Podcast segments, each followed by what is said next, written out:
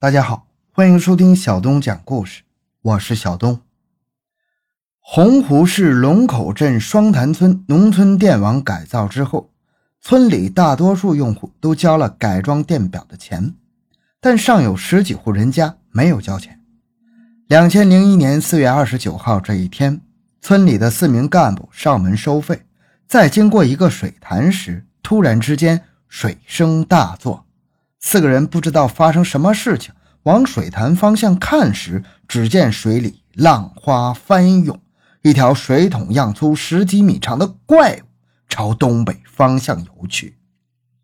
由于离岸有十多米远，看不清楚到底是什么东西，只能看到它黑黑的背部以及一只发着绿光的眼。四名干部吓坏了，连忙去叫附近的村民来。很多村里的人纷纷赶过来围观，那东西一直在水里游了十几分钟，近五百个村民目睹了怪物。人们怀疑那可能是传说中的龙。从此以后，这个水潭被当地村民称之为“龙潭”。发掘奇闻，寻找真相。更多精彩，请关注同名微信公众号“小东讲故事”。本节目由喜马拉雅独家播出。水怪在全世界很多地方都有出现，比如尼斯湖水怪、天池水怪等。这些著名的水怪出没事件都有一个共同的特点：目击者在目击水怪时人数较少，一般只有两三个人看到。而且每次看到的水怪模样都不尽相同，这使得水怪之说越发的扑朔迷离、真假莫辨。而洪湖市出现的水怪则不同，目击群众较多，最多的一次同时有将近五百人亲眼目睹了水怪。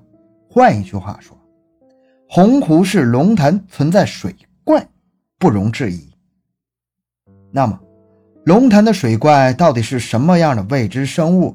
它真的是传说中的龙吗？我们来先看看龙潭所处的位置。洪湖市龙口镇双潭村的龙潭，距洪湖市城区以东三十多公里处，距长江的距离是两千米，距著名的洪湖三十到四十公里。从地理位置上来看，可能很多人已经察觉到了。这个被村民誉为龙潭的水潭，其实是一个既不连洪湖也不通长江的内陆湖，其水域面积只有一百五十亩，并不是很大，所以就产生这样一个问题：如果一个并不算大、也不通海、也没连江的内陆湖，龙从哪儿来呢？现在我们就带着这样一个疑问，一起来重温历次水怪出现的情形。最早记录水怪的是村里一本叫做《谭氏族谱》的书，里面有这样一条记录：道光元年辛巳冬十月朔五日，下潭洪深邃无底，只时方阴雨，则有云气出没，蛟龙隐现。道光元年指的是一八二一年，下潭指的是村里的黑沙潭。也就是水怪出没的那个水潭，所谓蛟龙引线，指的就是水怪。到了一九七八年七月的某天晚上，村里有个叫做王华明的人去潭边洗鱼，突见前方五米处出现一条长三米、宽十米有余的怪物，那东西游动速度较大，掀起一道道浪花，水声大作，把王华明吓了一大跳，连忙叫村里人来看。可是村民赶到的时候，水怪已经消失了。一九八六年农历五月初四的中午，有一位学生放学回家，途经黑沙潭，看到了水怪出没。那学生见水中的东西体型庞大，吓得惊叫了起来，引得村里三百多人来围观。据说当时围观的人都看清了水怪的模样，那东西长有十米，宽两米，背部是黑色的，在水里游动时，肚子。一张一吸，似乎并不怎么怕人，在水里悠闲地游着。一九八七年六月的晚上，村里的一个谭姓农民到黑沙潭偷鱼，不幸遭遇水怪。据他回忆，那东西有两米长，一米多宽，体型有点像船。当他沉入水底时，水面激起了一米多高的大浪。从那以后，他再也不敢去黑沙滩网鱼了。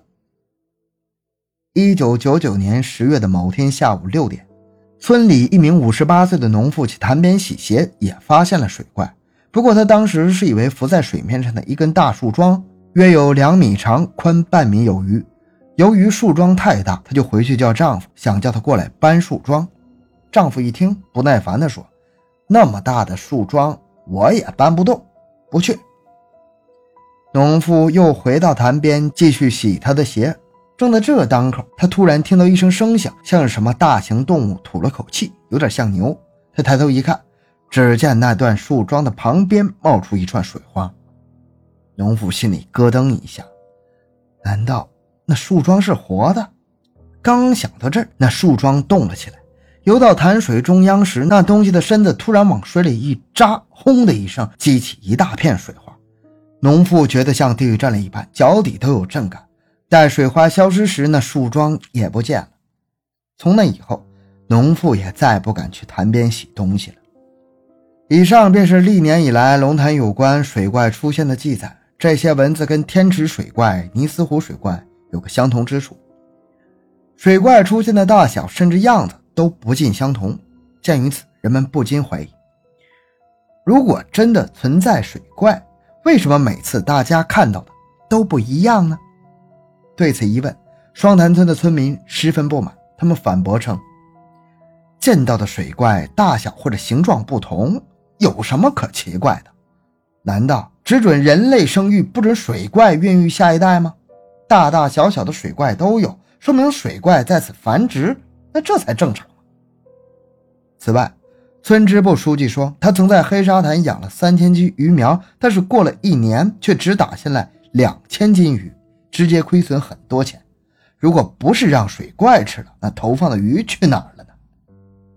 我们姑且不管水怪是否真实存在，先来讲讲轰动全国的四二九水怪出没事件。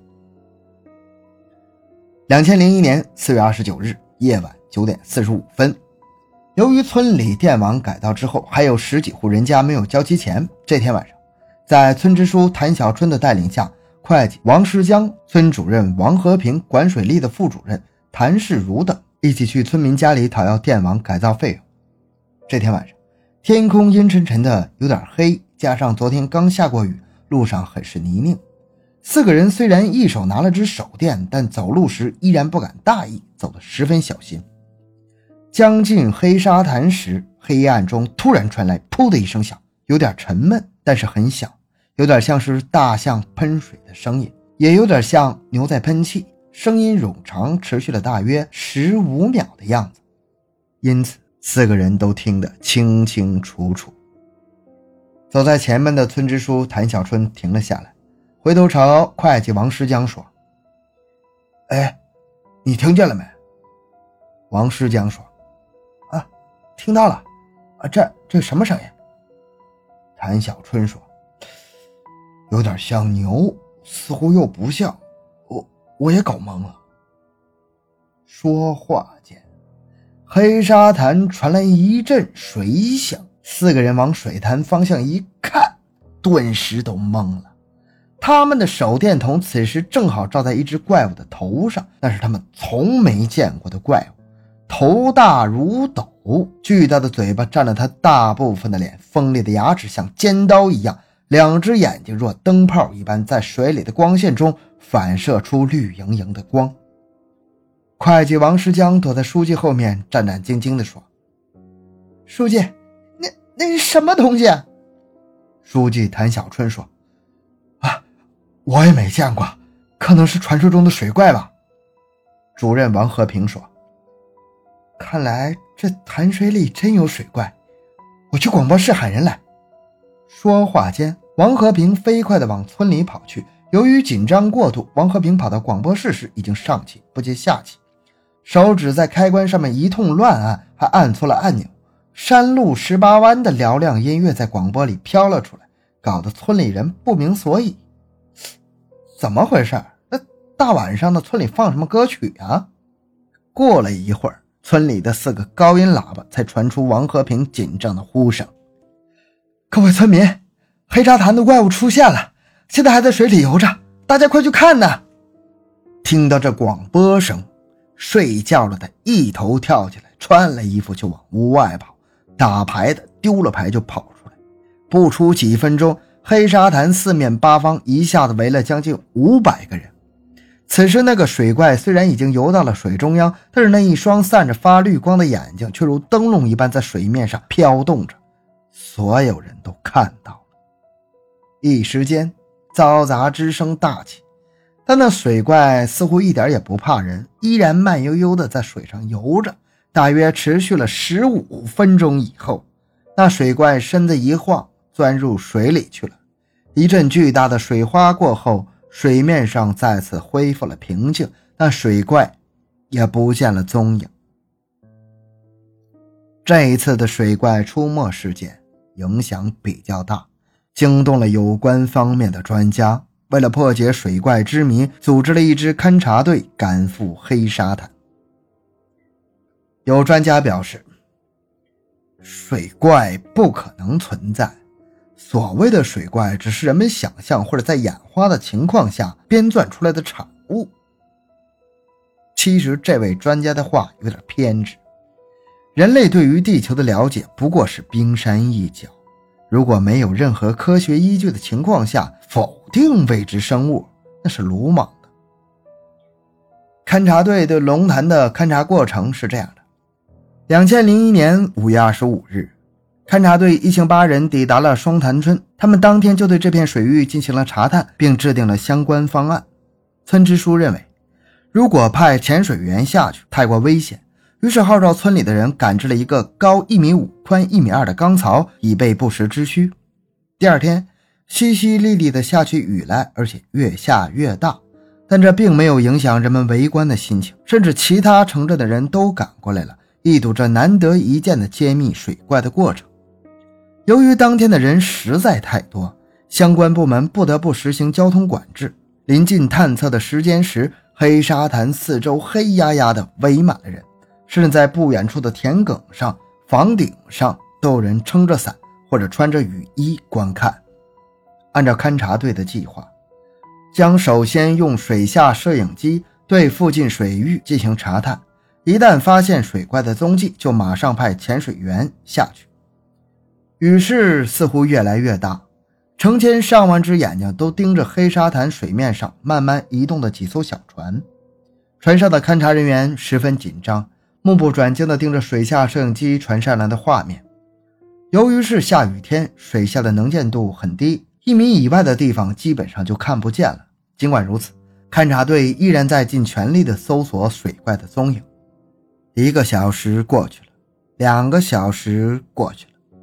水怪似乎跟人捉迷藏一样，始终没有发现他的踪影。这时候，队长有点急了，接二连三地派潜水员下去配合摄影机一起寻找。龙潭最深的地方也不过一百四十米，这对有丰富经验的潜水人员来说算不成什么。如果水下真的存在大型动物，在水下摄影机和潜水人员的配合下，就算不能看到真实面貌，至少也能看到一点点其生活在这里的蛛丝马迹呀。可是，一上午过去了，勘察队什么也没发现。难道龙潭水怪真的只是传说，或者只是人们看花了眼？